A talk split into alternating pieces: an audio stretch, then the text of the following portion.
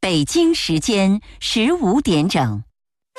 新闻全天候，河北第一声，FM 幺零四点三，AM 幺二七八，河北广播电视台综合广播。赶紧过马路，儿子，赶不上公交车了。爸爸，爸爸，红灯！赶紧的，路上又没人。爸爸，你不是说过看到红灯要停下来的吗？嗯。奶奶，你乱扔垃圾！就这一次，这不是没看到垃圾桶吗？嗯、可是老师说这是不文明的行为。嗯。哎，大爷，早啊！你也出来遛弯啊？哎对呀，遛遛我们家狗宝。爷爷，爷爷，你忘了给咱家的狗宝拴绳啦？没事儿，咱家狗宝不伤人。公交车上天天都在说。遛狗拴绳，粪便轻。家长是孩子的一面镜子，小行为折射大文明。教育是课堂里的四十五分钟，教育是四十五分钟之外的大千世界，教育是智商的比拼，是情商的培养，教育是生活。FM 一零四三，教育。总动员。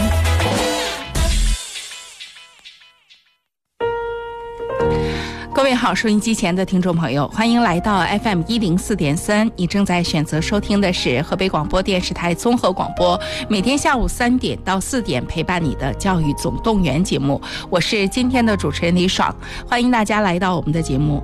因为最近一段时间疫情的关系呢，我们的直播间呢显得特别安静，以前的时候很多的嘉宾进进出出，但是最近一段时间呢，我们都是用连线或者是呃音频访谈的方式呢来。来跟大家交流，呃，今天呢，我会连线一位嘉宾，我们通过这样的方式呢，也来和我们收音机前的各位家长朋友、各位学生朋友、各位听众朋友，来就有关教育领域的话题呢，跟大家沟通交流。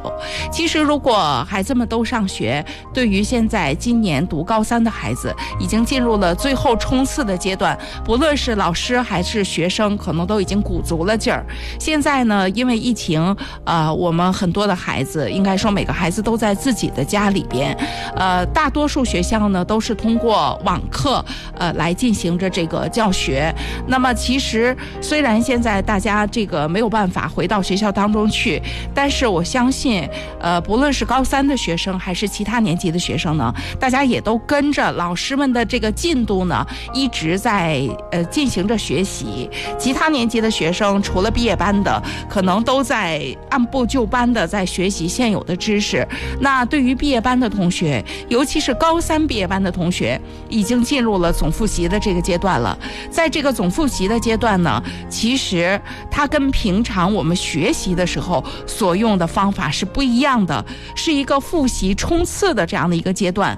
那么在这个阶段呢，如果方法找对了，跟住了老师，很可能在你前面的学习的过程当中呢，很多没太搞。懂的东西，随着这个学的内容逐渐增加，学的范围逐渐的变宽广，学的层次不断的提高之后呢，哎，你回过头去再看，可能会发现原来不理解的哈，你理解了，而这个时候在。搭建我们自己的知识构架的同时，又把这些不太牢固的地方又给它补充充实了。那么在这个时候呢，都为你最后的高考冲刺呢来累积自己的实力。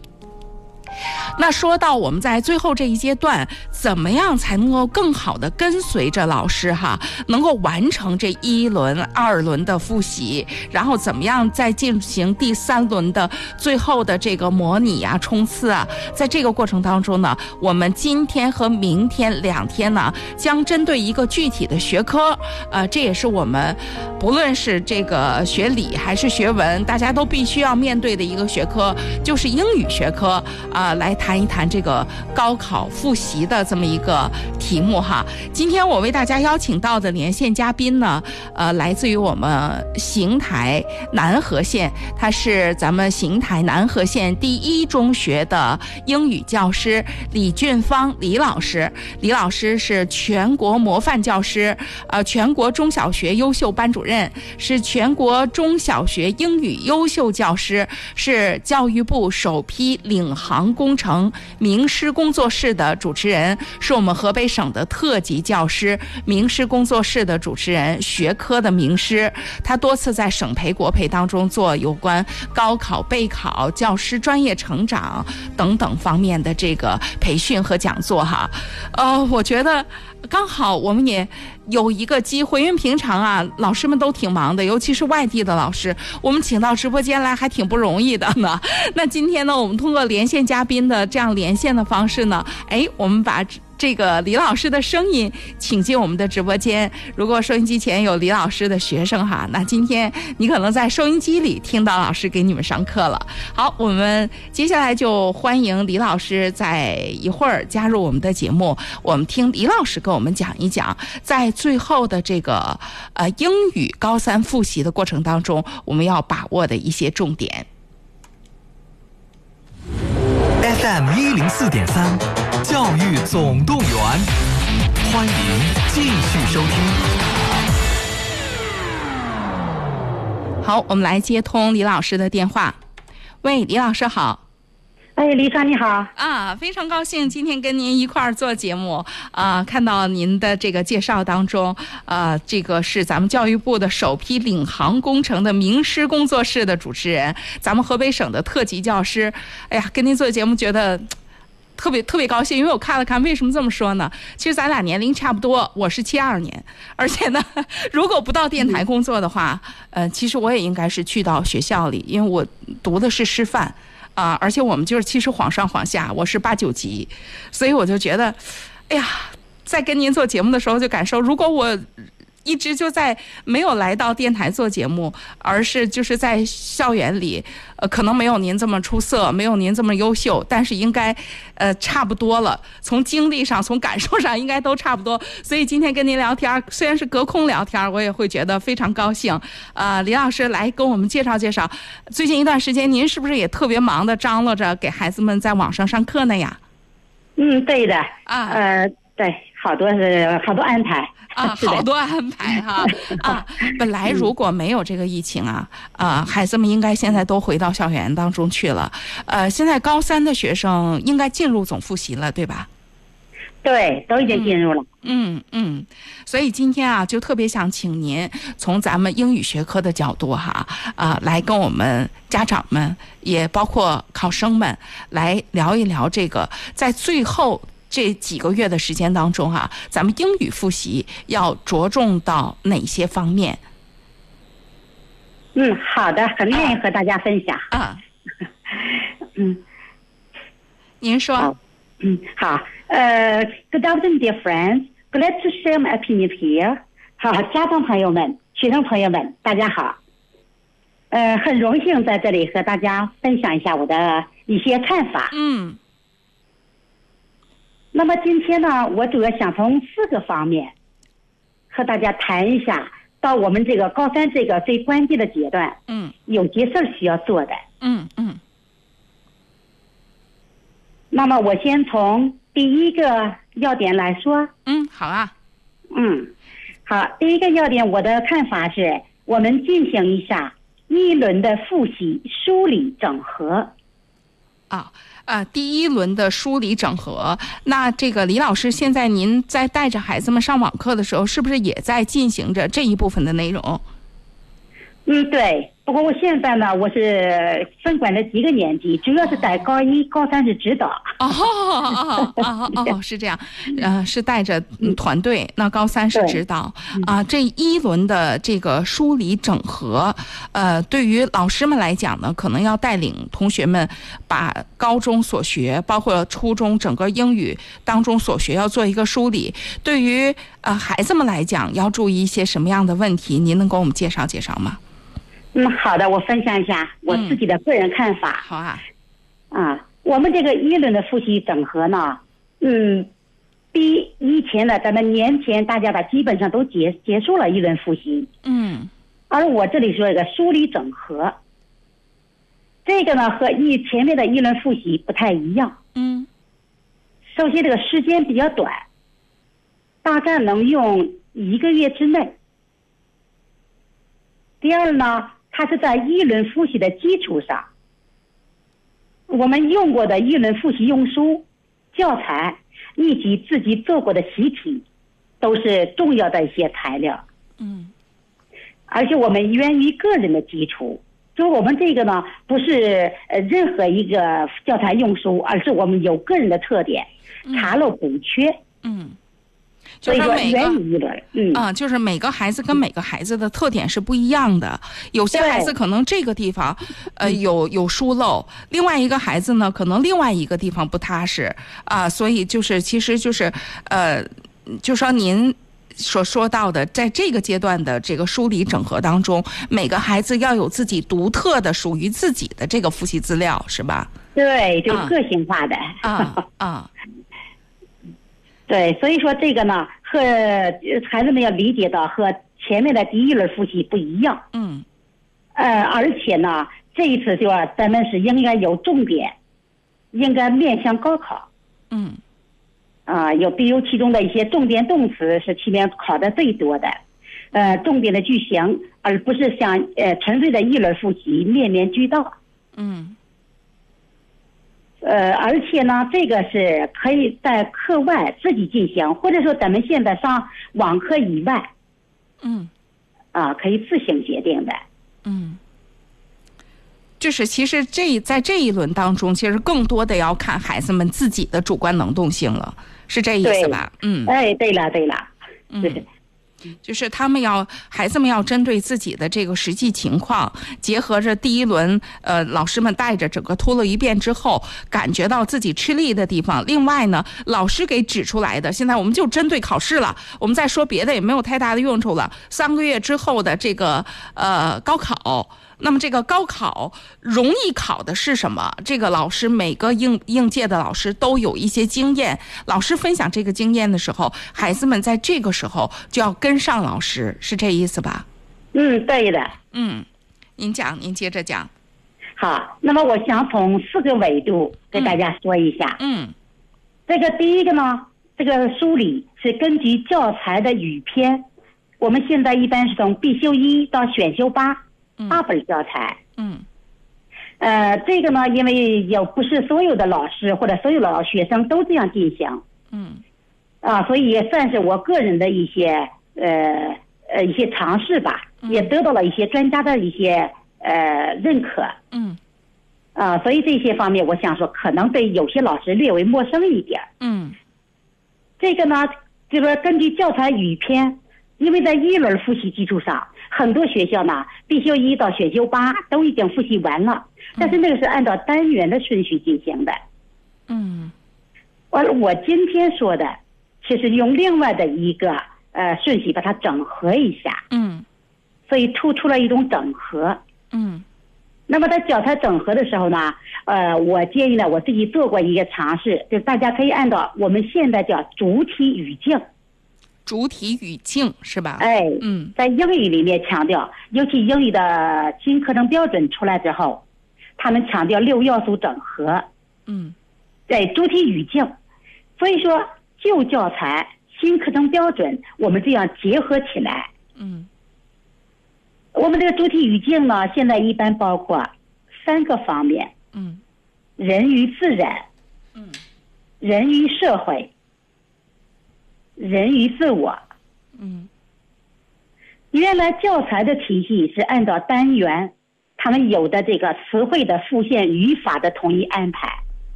嗯而我现在呢，因为我们已经复习过了，所以说这一次是为了打破单元的顺序。啊，单元的顺序可以不考虑它，但是像您刚刚所说的这些这些的这个主体语境，或者我们平常理解起来就是一个一个的主题，这样子再重新搭配这些知识，是吧？对，啊，这样做有什么好处呢？这样做，我们只能把原来一轮复习制这个基础上进行融会贯通。嗯，哎、原来所以说一个一个的珍珠，嗯，我们现在呢用一条线把它穿成项链儿，嗯。呃是这样。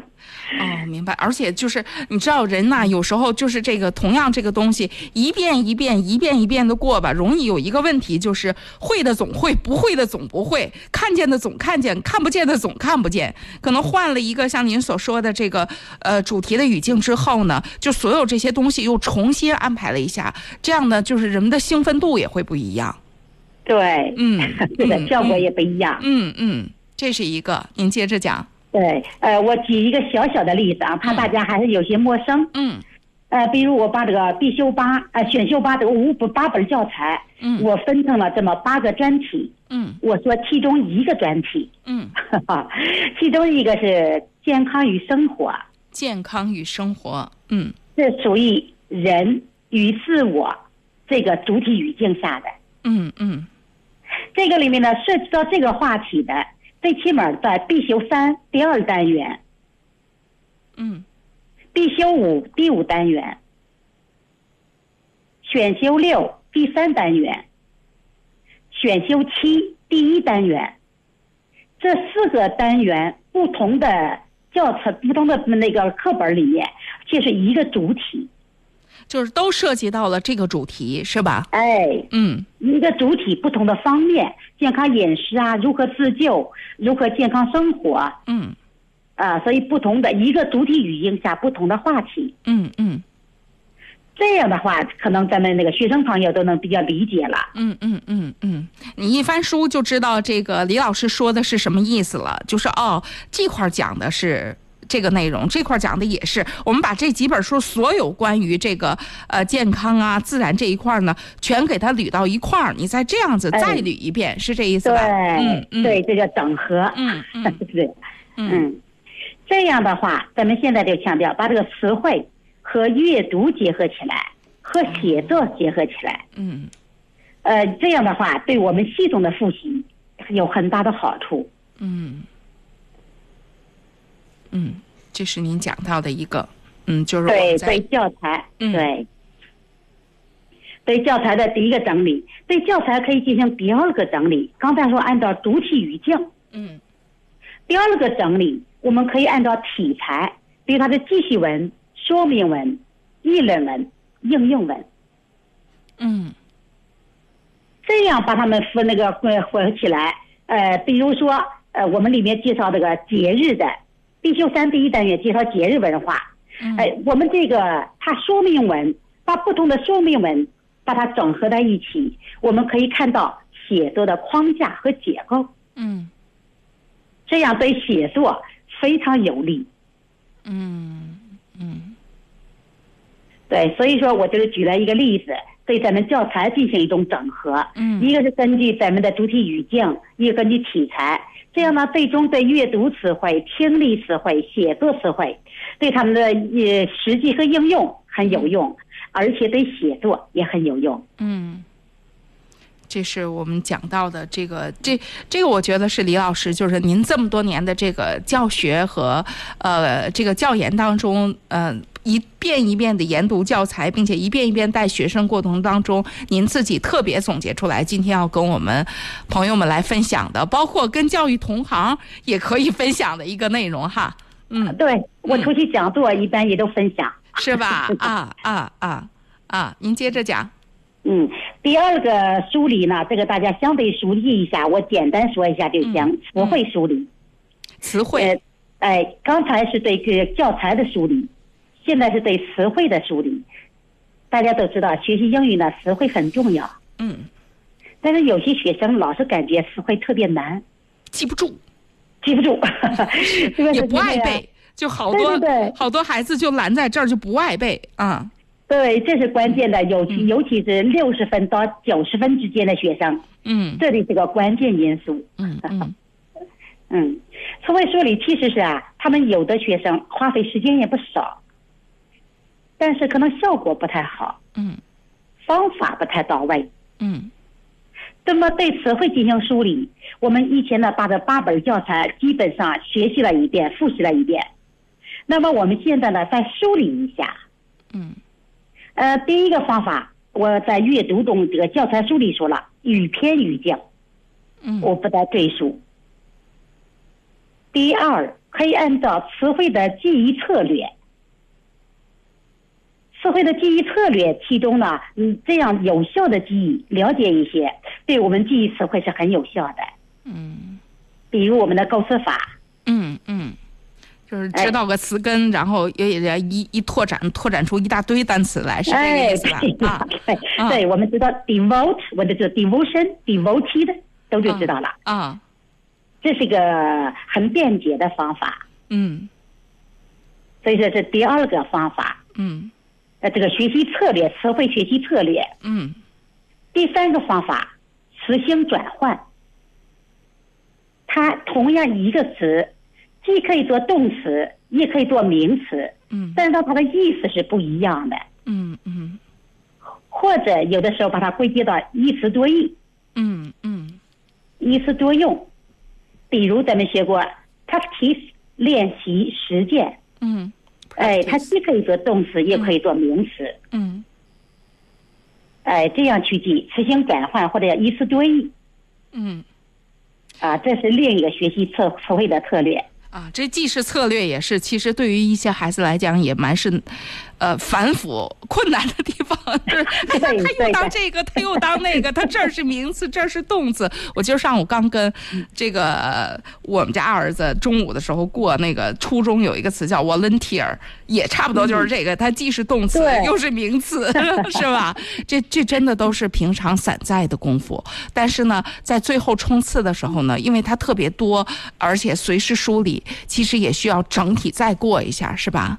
对，嗯嗯嗯，第四个策略是对思维导图，利用思维导图。啊、这是这咱是们现新的在东西特别时髦的一种对学习方法。嗯对，您还是很在行的嗯嗯 啊。思维导图，比如用总分关系嗯去总结一下，我总的，比如学科，我嗯，们总的来说 subject，哎，具体的各个学科，语文、数学、英语、物理、化学等等。哦那这这总分那关这 系词可就无数了哈。 对，从一个 subject 这一下子出来无数，那要总结多少总结多少，这一下子就嗯对出了去了啊对，所以说也是一个发散思维，啊啊这个效果，而且比咱们传统的背单词那样太枯燥了。 哦！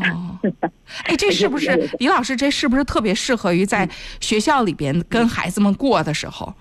对，是吧？在课，我感觉这在课堂上，你一嗯言我一语，你出来一针儿，我出来一针儿，那感觉特别好，特别快 对的，是吧？啊，这就是啊孩子们也能体会到一种学习的快乐，而不是啊苦恼。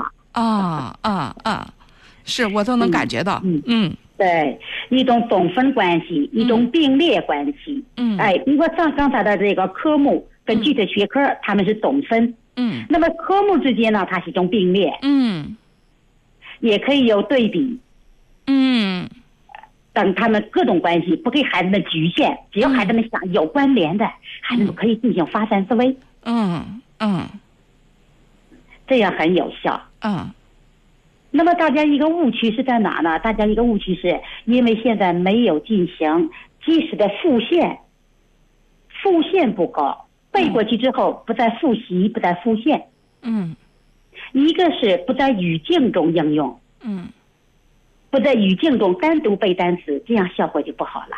就是单词是单词，包括现在好多手机上有好多刷单词的软件，但是好，你们发现你刷的时候刷的挺好的，呃，这不代表你放在文章当中你就能认识它啊。对，所以说这个语境中、去阅读中、写作中、嗯去运用，这样的效果比较会好。更好，嗯， 对对对嗯嗯好，刚才对我说的是一轮的复习、梳理整合嗯这个话题。嗯第二个话题，我想说一下二轮的自我诊断。嗯，李老师，大多数学校是不是现在正在进行嗯这个，或者一轮的收尾，或者二轮的开始了？对，啊，是大部分都在这里，所以说我感觉就在下一个这一段吧，也是大家需要非常关键的时候。嗯，这样，那李么老这个师，我先放一下广告，广告之后呢，您再给我们这个家长朋友，包括同学们，好好的来说一说，在第二轮复习当中的这个自我诊断到底是个什么意思，我们要干些什么，好吧？啊，好的，您稍后。嗯哎，好，又吃了两碗米饭。你家米饭这么好吃吗？那是因为我配了海鸭蛋，细腻咸香，营养美味，鲜美程度堪比蟹黄。筷子轻轻一捅，亮黄的红油就像爆浆了一样，让您胃口大开。海鸭以水中的小鱼小虾为食，自然放养无污染。海鸭蛋富含的软磷脂、蛋白质，能补充各种人体中必需的营养素，孕妇、老人、小孩儿都能放心食用呢。公众号搜索“河北综合广播”，左下角如意购商城购买。你睁开眼睛，充满期待，触摸新的世界。星辰遇到大海，历史交汇未来，远方和理想一同奔涌而来。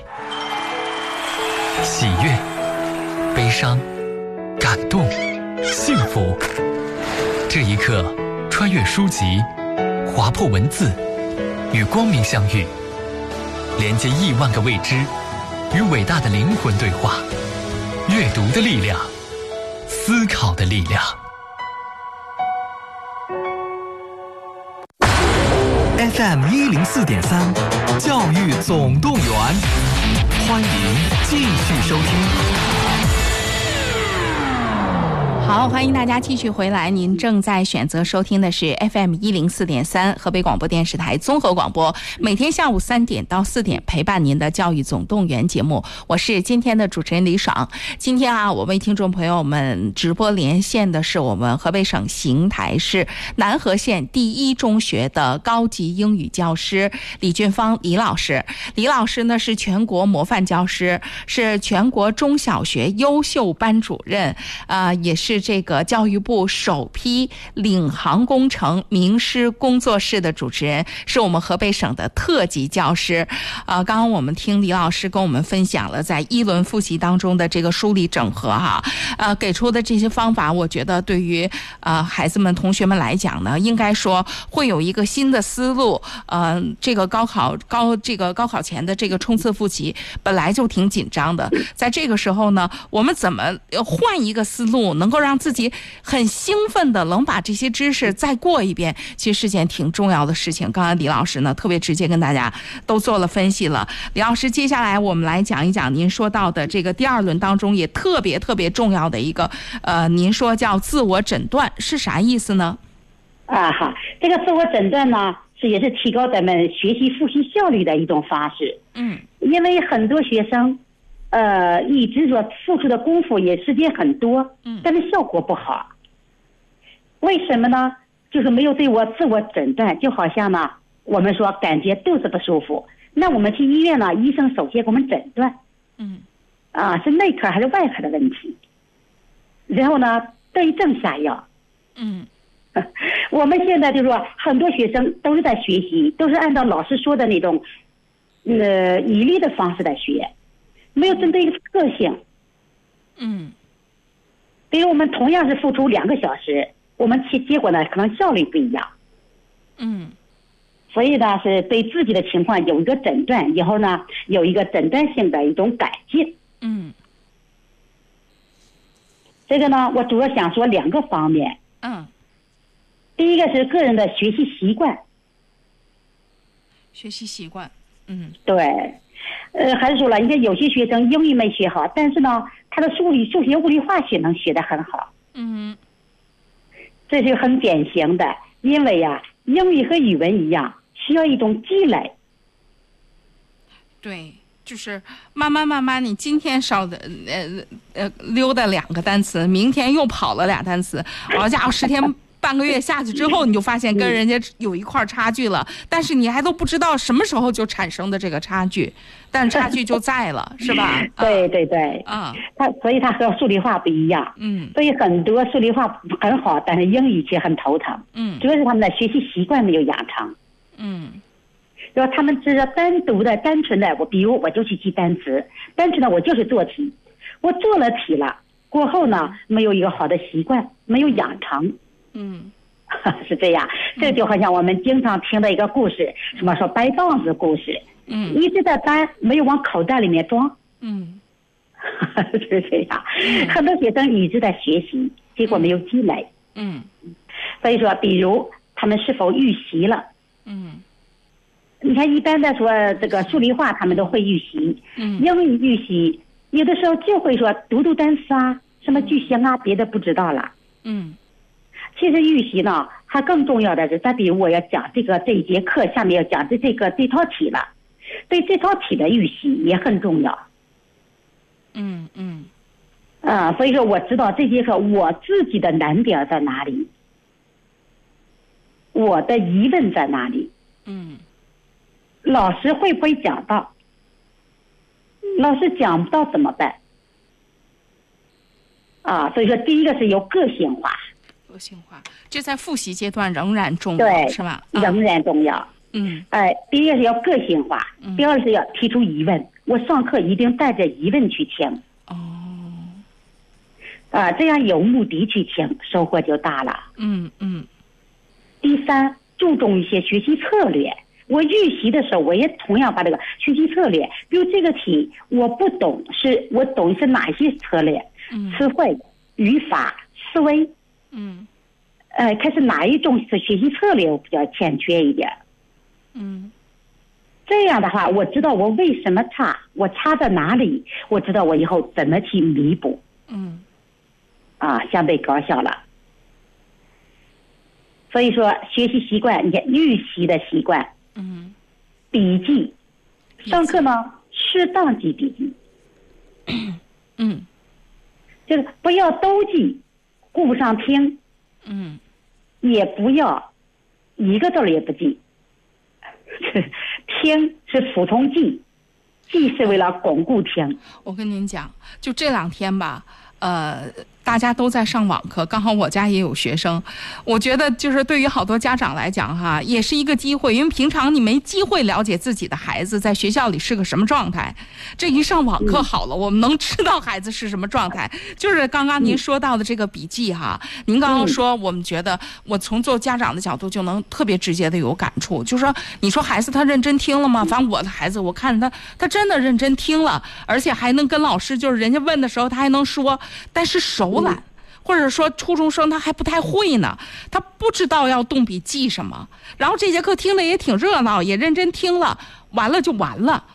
等到下来之后， 真的他想不起来什么啊对，啊，是的，是有这个问题吧？啊嗯嗯，对的。啊，所以说你还细心，你观察到了。但是这所以个说这个养成这个习惯挺不容易的， 对，所以我就说，笔记要记得恰到好处，嗯有必要不能耽误了听嗯啊，以听为主，但是要记。啊，但是要记，那记什么呢？您能不能稍花一点时间来给我嗯们讲讲啊？ 记第一，记自己还不会的，记不会的，嗯会了的不要再记了。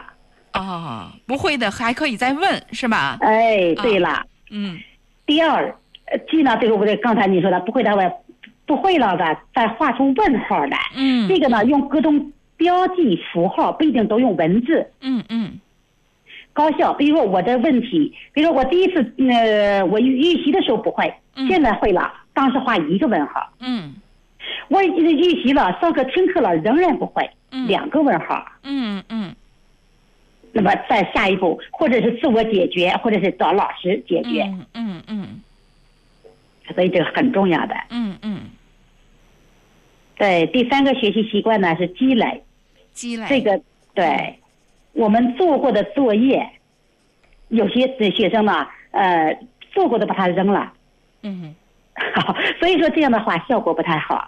咱们做过的作业，看这个孩子有没有习惯，把所有的作业，把所有的这个做过的试题都总结下来，嗯这样非常高效。我试验过几次，嗯嗯呃，我给我亲戚家孩子给他们的辅导，嗯嗯嗯嗯，非常典型的有七八个这样的奇迹，或者叫呃，这是一个奇迹，嗯呃，四五天时间，他们疲劳有四十分左右。 嗯，这这这这积累，这整理就是就整理，就像他们理科所说到的整理错题吗？还是整理啥呢？对，所以我也是说啊，有这几方面。啊、英语的积累呢，第一是错题啊，错题确实很重要。哎，错题再一个得考虑我为什么错了，还是我诊断是我词汇不够，嗯、句型不行，嗯，或者我阅读理解里面大家不会对阅读进行积累。嗯嗯嗯，就是这篇跟那篇都不一样，嗯、我积累什么？是吧？对啊，哎，阅读理解积累的是咱们这个学习的策略。和思维的能力，哦，哎，比如我这个题推理判断题，我为什么做错了？嗯，我的思维的那个漏洞在哪里？哦，哎，所以阅读和其他的不一样。嗯，是这样进行积累，所以说积累的方法也很重要。嗯嗯嗯，第一是积累，咱们说有一些错的题。嗯，第二错题的原因。嗯。第三，积累一些学习策略。嗯。啊，所以说这是三方面的积累。嗯嗯嗯。同时呢，学习习惯还有一个，比如做作业的习惯。作业习惯。哎，你看做做作业的时候，有些学生他确实投入的很多。他说：“老师，我花了两个小时做这个你要半个小时完成的问题，但是呢，它的效果仍然不高。”这就是方法问题。嗯。这在高中阶段的孩子，这是特别重要的，因为我就感觉，好像你怎么写那作业也不会写完似的， 所以就是就是你自己要有一个你自己的主心骨，并且你自己能够搞清楚这个效率，嗯、这这件事情特别重要。嗯啊，对，所以我说呢，因为什么呢？有些学生，比如他他是怎么做呢？一边做一边查工具书，嗯，这个习惯不太好。嗯，你比如说，他一边查遇到不会的，他就查字典；遇到不会的，就查课本。所以这样他进度特别慢。哎啊对，那应该怎么办呢、嗯？应该是他们在做的时候，我就说了，给学生平时做作业，我让他应该怎么做。嗯，我给他说了这几个过程。嗯，我说那个遇到生词就要第一要什么画画出什么，画出我不会的地方。画出不会的地方，哎、嗯，或者是生词，或者句子非常长，嗯，呃，或者这个题，比如阅读理解题，嗯、我就说我这个得出的这个答案，我不明确的知道怎么做的，我模模糊糊，连蒙带猜，嗯、 这个要画出来、嗯，就是对了，但不知道是怎么对的，哎，是吧？有这种情况，画出来啊，啊对，这个第一个是画出来，第二个是截出来。就是截出来答案，咱们平时写的 A B C D，嗯，截出答案。有些学生觉得，哎，英语好多，高高画画，五分钟完成， 他们十分钟完成。嗯嗯、所以说，咱们是说得出答案仅仅是我要做的这六分之一。嗯，嗯做作业的只是其中六分之一。嗯，第一个是画出，第二是得出答案。嗯，第三个要给我画出来解题过程。要有解题过程。这个有些学生不懂。英语怎么还有解题过程啊？可说呢。对，英语比如阅读理解，嗯，你要给我找到你这个实证材料，嗯，比如我这个题二十一题，我的根据在哪里？比如在第二段、嗯、第三行，嗯，哦，我是根据这句话来做的这个 这道题的这个选择，是这意思吧？哎，啊，对，哦、你找出实证。哦，哦，这个叫实证。对，呃，很实在的、很确切的这句话是吗？实际的证据，嗯哎，我就从文章中找出，我不是个人猜想，嗯、而是从文中得出一种呃思维很严密的这样一个推理。哦，我家初二的孩子现在学英语的时候，阅读理解老师都让在句子当中画出那句话。对，呃，就是这个训练，哎、您这个实证的这个训练是吧？啊，对，这个容易让他思维很严密。嗯嗯。嗯然后呢，第四个不，再往下一个步骤就叫核对一下答案。核对答案，啊，对，核对答案呢，就是说他手里边一般都有答案，有的是没有，现在有些有。嗯，有的时候核对答案红笔。嗯，红笔更正是吧？哎，啊，对的不要再写了，有的学生很低效，对的不要再写。嗯，错的，呃，写出来了正确的答案。嗯，接着还有第五步是分析原因。分析原因。我为什么错了？嗯、我是语法填空题。嗯，我是不认识这个词汇，我还是不会这个解题思路，这个思思维能力。嗯，呃，找出来原因。嗯嗯。第六步，反思反馈。嗯，我以后学习中我应该怎么做？嗯，没有思路的我形成思路，思维不行的我把这个思维这一方面形成一种思维能力。嗯，所以作业的习惯，我个人是让他们这样做的。嗯嗯嗯，你会让孩子们限时吗？这个作业很现实，一直要就限一直时这样做，啊啊啊！而且越来越快，越来越准，越来越高效。哦，是要有这样的一个这个过程，过程啊，对啊，嗯。这是我们就是虽然我们是针对高三的孩子说的，但是这个很所有的方法都不是说只是某一个阶段。其实我觉得我在听李老师讲的时候，其实这就是这门学科的特点，随时拿起来用这些方法贯彻下去，嗯都会让孩子有一个显著的提高。嗯，对，当然这个可以用各个学科。嗯嗯是嗯好，这个是学习习惯诊断。嗯，第二个是考试试题诊断。考试试题，嗯哎，这个很重要，对高三二轮复习很重要。嗯有些学生呢，他往往是说：“哎呀，我这次考得好了，我就高兴；考得不好，不高兴。”而不去分析为什么。嗯，分数决定心情，心情结束决决定状态啊，对，啊所以我就说叫他们要分析试卷。嗯拿出来之后，呃，波澜不惊，我不去管分数，嗯我去考虑查漏补缺。嗯我看我思维性能能力哪里有漏洞嗯嗯啊？比如说，我先看一下在哪一部分失分了，听力、阅读、文情、语法填空、德尔感错、书面表达，嗯先看从哪一个部分。呃，一般来说，完形填空不好的，二卷也不太 好。一就是般这完样。形填空不好的，表达也不太好，是吧？对，嗯这两个跟 语语语法基础知识比较联系比较紧密。嗯嗯对，哎所以说他知己知彼知己。第二呢，知道了哪一个大的题型，他还要知道小的题型。小提醒，比如，嗯哎，我知道我听力不好了，嗯我再去推断听力为什么不好，哪一部分原因？嗯可能呢有这几方面原因。首先是一个词汇，我不认识这个词，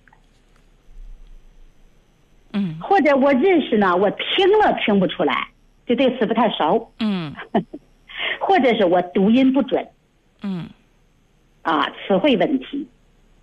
再有一个听力技巧，他们的听力呢，他们还有一些除了有这个发音问题，还有语音语调、发音技巧，比如连读呀、弱读啊、嗯失去爆破啊，这些孩子们可能是很难的。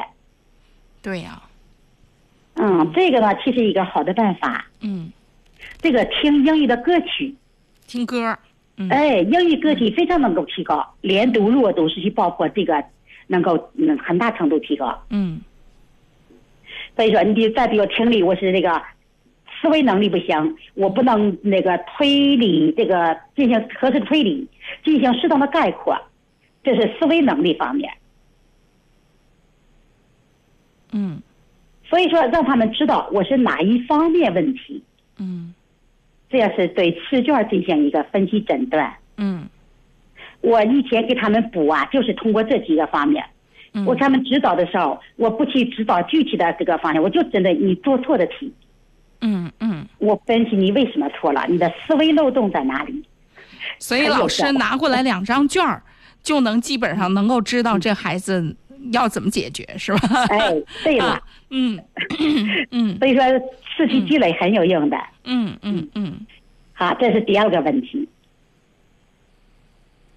我接着是第三个问题，好，第三个是借助文本解读，文本解读，哎，这个也比较相对大家来比较陌生的。对，他说的是啥意思呢？ 对，现在的文本解读就咱们做阅读理解，不能光传送的那样。我是为了得出了 A B C D 就算了。嗯，因为现在的课程标准要求越来越高。嗯，所以我们对这教材进行解读。我在北京师范大学学习期间呢，呃，学习的文本解读。嗯，在北京现在进行的很火热。嗯，所以说我们拿出阅读呢，我们不是仅仅为了做题。嗯我们还要对这个怎么进行解读？一般他说是三个方法，嗯三个维度。嗯，它一个 what、why、how。what 嗯内容，why how，嗯啊，what 这对其中的这个说的是什么？这个大家都知道。嗯这篇文章，比如说咱们必修一第一单元友谊，安妮的日记，这个都知道是题材内容都知道，我不用多说。嗯但是难的是 why，why 是写作目的，作者为什么这样写，嗯这是个难点儿。那么这个呢，在高考阅读理解也有体现，他们在写作者为什么这样写，写作目的。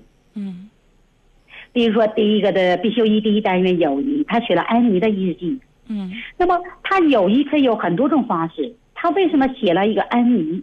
处于战争背景时候的。嗯那么他作者还想揭露战争对人们造成的一种伤害，嗯所以这样的话就利于我们对这个教材的深度解读。嗯我们平时的阅读也可以这样做。嗯第三个呢，how 是怎么样，它是怎么样写的？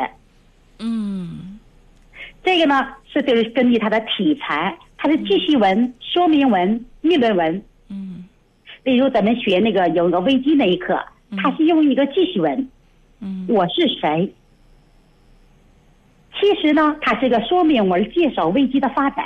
嗯嗯但是它为了让它更加生动，大家愿意看，它用了一个记叙文的形式。嗯嗯嗯哎，所以题材结构、几个段落、嗯写作的特点，如果是掌握这些，对咱们学生的思维能力提高，咱们现在非常强调的思辨能力，嗯对，这是一个最终的促进，而不是我们真正的仅仅去做这个咱们应试能力。嗯所以这一方面呢，对他们是比较有利的。嗯这是我觉得第三个方面。嗯嗯，就是文本解读。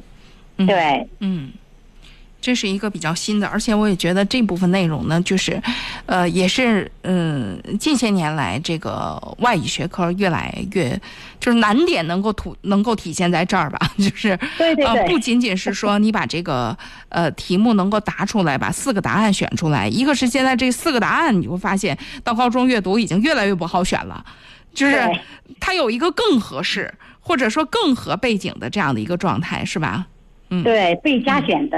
嗯，最佳选择啊啊，嗯这是呃，其实不仅仅是对于孩子们，我觉得对于同行来讲呢，这也是一个呃教学和这个应试的时候的一个思路提示啊。您今天给我们讲的很满，哈哈哈 啊，来您继续，嗯好，第四个我简单说一下，呃咱们再进行一个命题尝试。命题尝试啊，哎，这个孩子感觉到，哎呀，我能做到吗？哦，我明白您这意思了，就是说自己出题是这意思吗？啊，哎对了，哦哦，哎呀，这挺有意思的，这 是您会让您会让孩子们、您的学生们没事儿那个出题考您 吗？，呃，对真的是会这。样啊啊呃，我已经用了有三四年了，啊！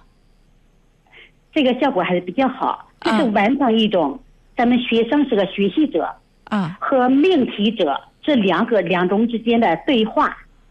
哦，嗯嗯这样做的好处呢，我嗯不要求学生一定要出的多完美、嗯多完善，嗯但是他去出一出这个题命题，他就知道、哦，命题人从哪个角度，他去设置障碍，嗯他容易让你在哪一方面的思维能力有破绽，嗯所以这样的话叫学生去体验一下，嗯他再去做的时候，他就能这个呃以更高的高度看这个题，他一一眼就能看出来，哦，这概算方式是什么？嗯，考点在哪儿？嗯，明白这意思了，就是说别人给你挖的坑呢，你你自己走走多少遍都不如你给别人挖一回坑，你就知道这个坑是怎么挖的了，是吧？ 可以这样通俗理解。嗯嗯，哎，但是这其实讲真心话，这挺难的。当孩子们就不论他不用他出的多完备，当他开始这么思考这件事儿的时候，可能对于就是他弄明白一个，可能就会通出一一大片来。对，嗯，所以这样是非常高效的。嗯嗯，对，您说到的这个高效也特别重要，因为在最后这个阶段，呃，我们我们真的会有这种感受，就是你像文科这些学科啊，我们经常会有一种感觉，就是一说复习，我就把这书拿起来。 我觉得像我们这个年龄，李老师您这个年龄，我觉得我们都会记得。我我到现在记得特别清楚，我们上高中是第一课是 Karl Marx was born in Germany and German is his native language，但就到这儿，因为每次复习都从这儿开始。对的啊，是吧？就是刚才今天、嗯、呃，李老师就用各种方式告诉我们，其实就是高中的这么多本书，我们不能说一遍一遍看。就可能损失很多东西，那我们就用用不同的方式来不断的把这些知识一遍一遍从不同的角度上啊，从不同的这个方向上来给它一遍一遍的总总结综合，是吧？对，嗯嗯，来，我我从这儿。基本上给您的话题岔开了，回到您的主题上来啊啊啊！行，这个命题这一方面呢，对吧？那这样做呢，其实需要是呃，大家呢去注意一下它命题的一些选材的特点。嗯，比如我阅读理解的选材和完形填空的选材不一样。嗯，阅读理解呢，它属于一个嗯整体的理解。嗯，所以它不要求细节。嗯。完形填空呢，它相对来说记叙文比较多，加叙加意类的。嗯，这样的话，叫学生注意题材不一样，注意他们的试题的分布。学生只要是拿出个三四套题，你总结这个规律就出来了。或者我们的老师也可以给他说一下。嗯，比如完形，他一般比如考词汇的时候，他考动词相对多一点，六七个。嗯，名词三四个，形容词、副词三四个，嗯，哎，代借连冠副这个这些虚词一一两个，哎，让学生这样去理解，嗯，哎，学生这样去去命题，这样的话，真的他这个效果真的是很很不同的，对，是吧？啊，嗯。嗯 这是今天我们这个李老师给我们从几个方面，从这么四个方面来讲了讲这个呃孩子们在高三阶段在英语复习的时候要做的一些呃主要的事情。最后您给我们提炼提炼，总结总结。好，呃，今天呢主要是给大家呢从四个角度提出了一些我个人的一些看法，嗯，或者做法。第一是对一轮复习的梳理整合，嗯。在咱们一轮复习的基础上，有个性化的、高于一轮的整合，嗯，嗯啊，基于教材、基于词汇。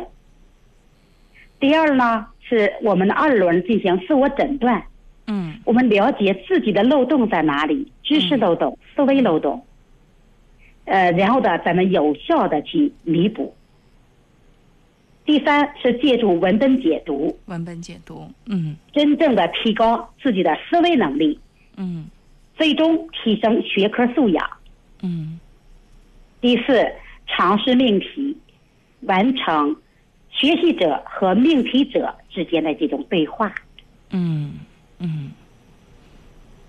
这是今天哈， 李老师给我们听众朋友讲到的关于这个呃高考前英语复习要从哪些角度，可能再重新的来调整调整会更好。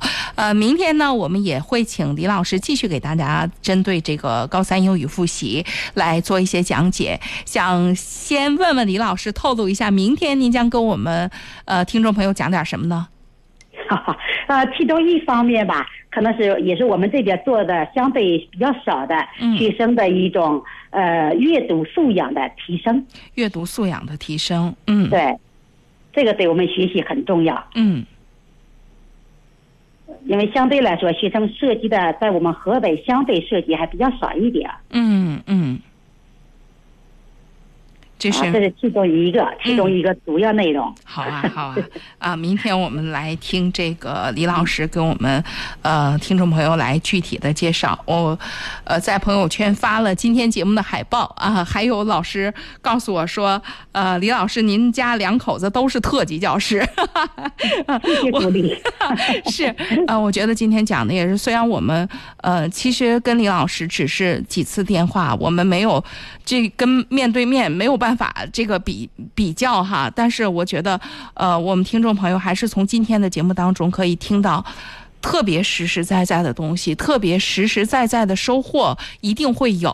那么也特别感谢李老师今天下午跟我们连线，呃，也我们也很期待在明天的节目当中呢，能够跟大家啊、呃、分享到其他的一些内容。那也谢谢您，李老师，我们先到这儿。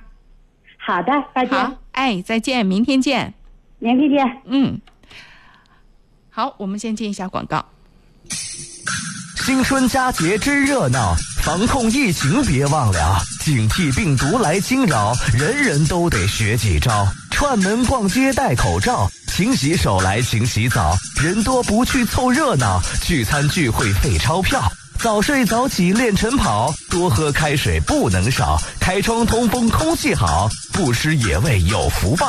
头疼脑热早治疗，就医问诊有医保。相信政府不传谣，科学防御最重要。祝福乡亲与父老，身体健康福星照。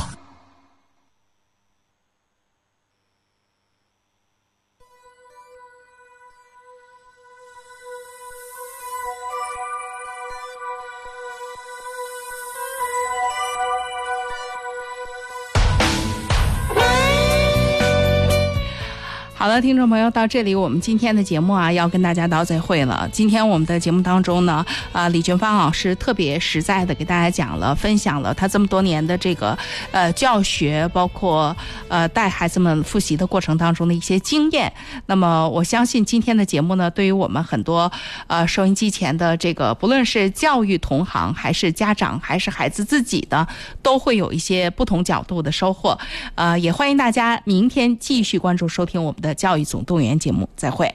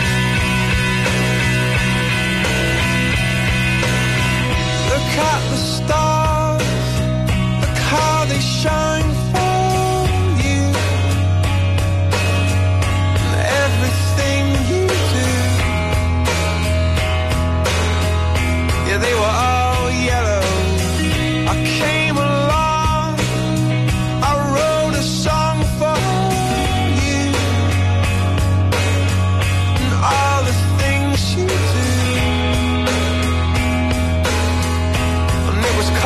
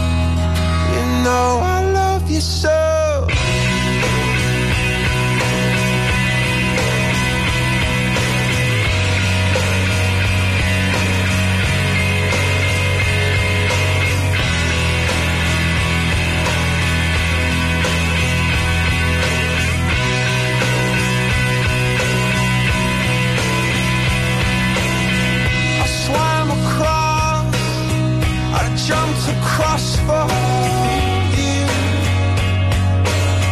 Oh, what a thing to do. Cause you are all yellow. I drew a line. I drew a line. Oh,